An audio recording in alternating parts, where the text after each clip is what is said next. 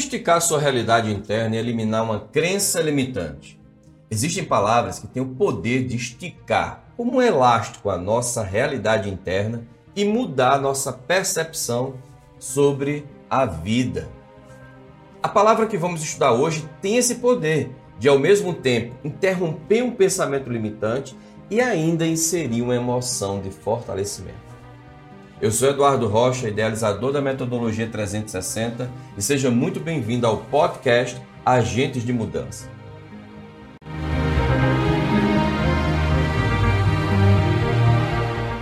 As palavras têm poder.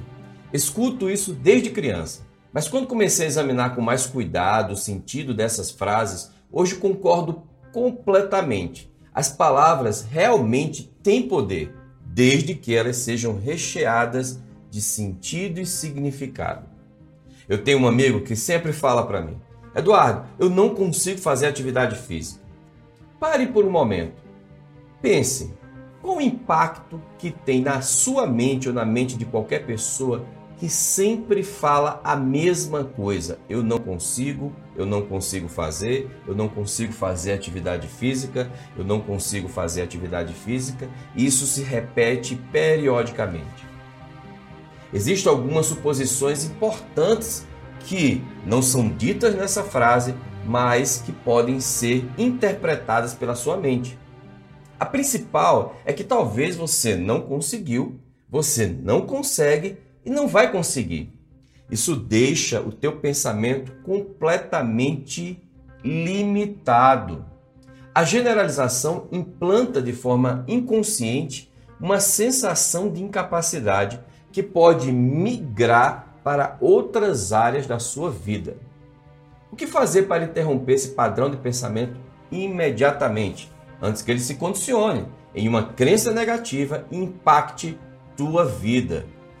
Bem, a palavra que eu tenho para apresentar para vocês, a palavra mágica é ainda.